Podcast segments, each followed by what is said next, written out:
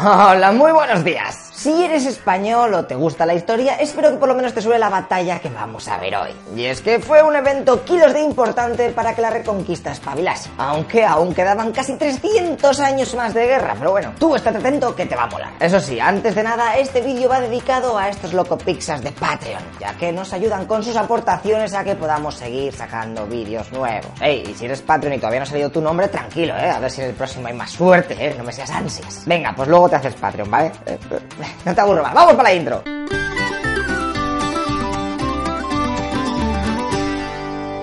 Para entender todo mejor, nos vamos a ir unos años antes para ver la movida de la batalla de Alarcos. En 1177, Alfonso VIII conquista Cuenca y los musulmanes empezaron a temer por su integridad, así que pactaron con él una tregua. Los años fueron pasando y cuando se acabó este periodo de paz, los castellanos hicieron una raid que llegó hasta la mismísima puerta de la capital almohade, Sevilla. Y claro, el emir de allí entró en cólera y ordenó al grueso de su ejército que viniese desde África. Se iban a enterar esos cristianos de pacotilla lo que vale un peine. Consiguió reunir a 30.000 hombres y se fue a la conquista de la ciudad de Alarcos, que está en Ciudad Real. Aquel sitio estaba a medio hacer, las murallas todavía no habían sido terminadas, así que iban a pillar a los castellanos en bragas. El monarca de Castilla, al conocer aquel movimiento, avisó a los reyes de León, Navarra y Aragón para que le echasen una mano. Oye, que hoy era Castilla, pero si palmaban aquella posición, podrían subir donde quisieran. Venga, pues resumiendo, al final todos dicen que ok, y llevan a sus ejércitos a la zona, pero Alfonso VIII, el castellano, fue un cagaprisas de la leche y decidió atacar él solo. Y eso además de que los ejércitos aliados estaban a punto de llegar. ¿Y cuál fue el resultado? Pues que los musulmanes vencen de paliza, ¿eh? Con toda la táctica suya que tenían de hacer creer al enemigo que se estaban retirando y después... ¡ah! Aplastar a la caballería pesada castellana. Vale, pues esto pasó el 19 de julio de 1195. Unos añitos después, en 1212, llegaría la revancha. El rey castellano quería resarcirse de la cagada que hizo y empezó a mover los hilos. Lo primero que consiguió es que el Papa Inocencio III considerase aquello como una cruzada para así lograr atraer caballeros de toda Europa. El santo pontífice dijo ok y su cadena de WhatsApp llegó a todos lados, así que cientos de cruzados franceses pasaron los Pirineos, marchando hacia el punto de reunión acordado, Toledo. También Alfonso intentó convencer de nuevo a los reinos cristianos de la península para que le ayudasen. Fíjate que entre ellos se llevaban fatal. Pero oye, si la movida era luchar contra los almohades, y la cosa cambiaba. Sancho VII de Navarra y Pedro II de Aragón se apuntaron, pero Alfonso IX de León y Alfonso II de Portugal pasaron olímpicamente de aquello. Estás flipando con los nombres de los reyes, ¿verdad? Bah, son originales 100%. El leonés todavía seguía picado con el castellano por no haber esperado a sus tropas en Alarcos, así que le mandó a freír espárragos. Hecho, Castilla, ahora que tenía todo su ejército luchando abajo, temía que León aprovechase para invadirle algún trozo del territorio. Así que lloró al Papa y consiguió que el pontífice amenazase con excomulgar a quien violase la paz cristiana mientras estaba luchando contra los musulmanes. Por último, cabe destacar otro grupo que se unió a jugar, los Caballeros de la Orden de Calatrava del Temple y los del Hospital de San Juan. La élite de la élite, ¿no sabes? Así que en definitiva, este es el recuento. Castilla 2.000 soldados, Aragón 1.000, Navarra 200, ultramontañas que son los guiris 1.500. Pero ya te digo yo que en verdad tan solo llegarán a entablar batalla cerca de 150, de los 1.500. ¿What? ¿Y eso? Pues porque los extranjeros estos eran unos achorraos. Antes de la batalla de Navas de Tolosa estuvieron calentando, haciendo incursiones por la frontera y no se cortaban ni tres, asesinando a todo lo que pillaban. Y, por si no lo sabes, en las luchas de la reconquista ibérica, las cosas no se hacían así, ¿eh? Vale que cada uno era de un bando distinto, pero no había tanto odio, además de que en caso de ganar la guerra necesitaban gente para trabajar, cobrar impuestos, etc. Tío, que al fin y al cabo la gente quería vivir su partida. Bueno, pues los cruzados europeos no entendían este, ay, los musulmanes sí que son nuestros enemigos, pero no. Así que después de que les echasen la bronca por su comportamiento a los Rambo, la mayoría se piró a casa, poniendo como excusa que por allí en España hacía demasiado calor y no estaban acostumbrados. Malditos flojos. En el otro bando está el califa almohade Mohamed al-Nasir. Mira mamolín para los cristianos, ya que a ellos les daba muy mal pronunciar su nick de príncipe de los creyentes, es decir, Amir al-Muninin.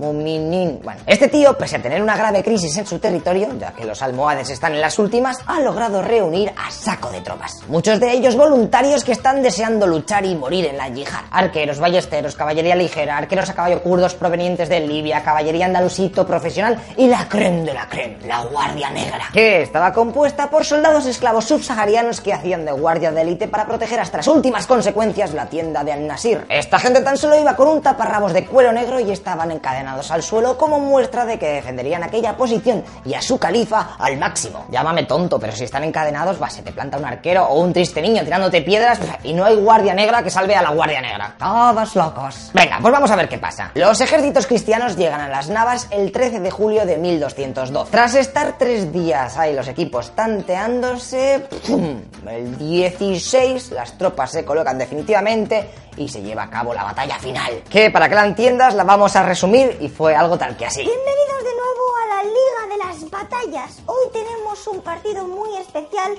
porque se enfrentan dos viejos conocidos. ¿No es así, Jibai? Efectivamente, Mitchell, cinco años después, el destino ha querido reunir a estos dos equipos en la final española de 1212. Veremos si los cristianos vienen con la lección aprendida o los fantasmas del pasado les juegan una mala pasada. Ahí vemos a los dos equipos posicionados y empieza la batalla. Uf, que Blas de Lezo nos pille confesados. Ataca la infantería castellana por el centro. ¡Ay, mi madre! Que nadie se esperaba este movimiento tan a saco. Mírales cómo están empujando a los musulmanes. Es una barbaridad. Un esfuerzo titánico. Las guerras son así. El que no arriesga no gana. Pero es que fíjate que ya están haciendo retroceder a la vanguardia almohade. Pues espera, espera. No estarán intentando volver a colarles la de Alarcos, ¿verdad? Uy, mira, mira. La cámara del banquillo, ojo, a ver que rebobinen para atrás la imagen. Uy, agüita la pillada que hemos hecho al Emir. Están intentando otra vez la trama esa de hacer como que no pueden aguantar el ataque y se retiran para luego contraatacar con todo. No me lo puedo creer. ¿Los cristianos caerán en esta trampa? ¡Uh! Dos más dos son cuatro. Efectivamente, vamos a ver si Alfonso VIII pica el anzuelo. Está pensando que no sabe qué hacer, si seguir tirando o qué, en tu casa o en la mía. Ojo que llega el alférez. Le está susurrando algo. Uf, qué nervioso. Y va a tomar la decisión. Va a tomar la decisión. Y...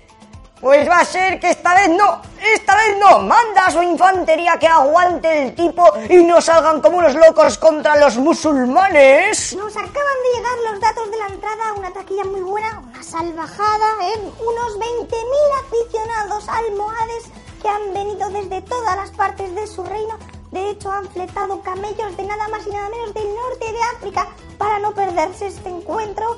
Y los cristianos, por su lado, pues unos 15.000, aunque hay fuentes que se flipan y ponen un cero más a cada una de estas dos cifras, eh, como nos gusta motivarnos, oye. Totalmente normal este baile de cifras en la Edad Media, no me preocupare. Anda, mira, se han salido al terreno de juego los arqueros a caballo curvos y están atosigando al máximo al centro castellano sin que este pueda hacer absolutamente nada. Un desastre que puede decidir la partida. ¿Qué nos quieres contar, Fulgencio? ¿No te ha pasado que algunas veces te encuentras cansado y no sabes por qué? Sí. Que te quieres ir a dormir y todavía son la una de la tarde. Pues claro. Que vas a salir de fiesta y te duermes en la ducha. Hoy mismo. Pues con aguamiel la paca, eso no te volverá a ocurrir. fin. Aguamiel la paca. Yeah. Di adiós a dormirte en misa. Aguamiel la paca. Aguamiel la paca. Tiri, tiri, tiri, tiri. Estamos de vuelta en la batalla de las Navas de Tolosa. La carga sigue igual donde la habíamos dejado. No ha habido grandes cambios, aunque parece que hay movimiento en el banquillo castellano, ¿no es así? Sí, los caballeros navarros y aragoneses se acaban de quitar los petos y han salido al campo de batalla a echar una mano a las tropas centrales que lo están pasando bastante canutas. Las cosas aquí están muy pero que muy tensas. Ahí efectivamente llegan los refuerzos. ¡Uf! Menudo tackling, qué manera de resolver. No hay que quitar ojo a estos caballeros que como sigan luchando así, seguro que más de una sorpresa nos van a dar en futuras batallas. Pero espera, espera, espera, que los almohades no dan la partida por perdida y han hecho un contraataque. Uf, ahora las cosas pintan mal para los cristianos. Su falta de efectivos puede ser su talón de Aquiles. ¿Cómo se vive la batalla desde Burgos, Rubén? Pues aquí estoy con un aficionado que ha venido desde Atapuerca para apoyar a su equipo. ¿Cómo estás viendo el encuentro? Vamos, Castilla, que tú puedes, que quiero celebrar el pulpillo, joder, a poner capital, puse la sucursal. Qué maja la gente de Burgos, ¿eh? Buenas morcillas, por cierto, en todos los sentidos. Oh, oye, oye, ¿pero dónde está el rey castellano? ¿Se le ha ido la olla? ¿Se ha entrado al campo de batalla? A ver si los de realización nos pueden poner el momento exacto. Arzobispo, vos y yo aquí muramos.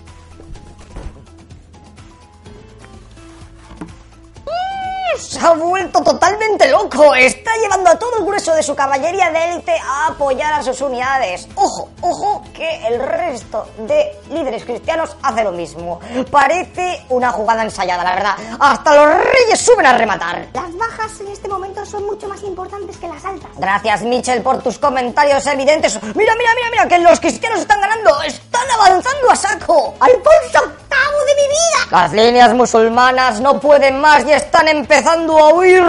¿Qué hace el emir, Sara? Pues hace un par de minutos ha desaparecido del banquillo junto a todo su equipo técnico. Imaginamos que ya estará camino a territorio seguro. Madre mía, pues esto ya está. Los tres reyes cristianos llegan a la base almohade, se cargan a los fanáticos esos de las cadenas y se pita el final de la batalla. Uf, hacía tiempo que no veíamos un combate tan tenso, ¿eh?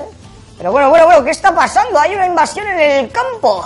Uy, uy, uy. No me lo puedo creer, estamos viviendo auténticos momentos de pánico aquí, ya que algunos cristianos han salido detrás de los almohades que están huyendo para pedirles las camisetas. Y veo cómo los reyes no quieren intervenir, así que no sabemos qué pasará con los cautivos. Claro, claro, claro. Luego por estas cosas salen las batallas en los medios, no por lo que realmente se ha logrado, sino porque cuatro descerebrados están matando a gente desarmada. También ocurre en campos de batalla de toda Europa, o sea que... Sí, no por eso, joder, pero con lo bonito que es todo, gracias a estos actos, la guerra se lleva una mala fama, ¿sabes? Eh, Con esta victoria la clasificación queda tal que así. Uf, eh, la cosa sigue igualada y tan solo quedan 280 jornadas para el final de la Liga de la Reconquista. No os podéis perder el desenlace aquí, en vuestro canal de confianza, a toda leche. Nosotros ya nos despedimos y hasta luego, Locopixas. A despedirse uno dice adiós. Pues sí, los cristianos ganaron la importante batalla de Navas de Tolosa. Para ser honestos, los almohades ya estaban un poco mal y aquella derrota fue la puntilla, así que al rato regresarían las taifas. Y para terminar os voy a contar dos anécdotas. Cuenta la leyenda que las cadenas del escudo de Navarra vienen de esta batalla, ya que el rey Sancho VII se las llevó como recuerdo por su participación. Vamos, como si fuera la red de la portería en una final, igual. Recordad que era la que usaban los del cuerpo de élite almohade, la Guardia Negra, o por lo menos eso dicen. Actualmente aún se conservan los fragmentos originales en un par de museos, verlo. Otra cosa guapens es que el grito de guerra típico español por antonomasia, el Santiago y cierra España, que tanto popularizaron los tercios por medio mundo, se empezó a usar en esta batalla. Y si quieres ver el sitio donde sucedió todo, puedes ir al lugar exacto que está en Jaén eh, y hacerte una fotaca con el monumento que se construyó allí en 1981. Mira, ahí vemos a los tres reyes con sus escudos ahí guiados por un pastor que fue crucial para indicarles el camino y así atravesar Sierra Morena sin caer la emboscada que los musulmanes les tenían preparados antes de la batalla. Esto a los 300 todos nos han copiado. Bueno, esto fue después, da igual. Nos hemos copiado todos entre todos. Y ya te digo que si vives por el norte, puedes venir a Burgos, al monasterio de las Huelgas, a ver el pendón real que las tropas castellanas se llevaron de recuerdo. Aunque estudios actuales han indicado que puede que fuese arrebatado a los musulmanes después de tomar Jaén, Córdoba y Sevilla. Bueno, da igual, está guapísimo y es historia en tu cara, ¿eh? Casi 800 años de edad. Ahí lo tienes. Así que ahora que sabéis todo esto, podéis organizar vuestras futuras escapadas, ¿eh? Espero que os haya gustado el vídeo de hoy, pero lo bueno es que el siguiente que viene seguramente es mejor. Porque vamos a conocer la historia de un inglés que salvó un porrón de vidas. Venga, y te voy a poner tarea. Tienes que ir a tu videoclub de confianza, ¿eh?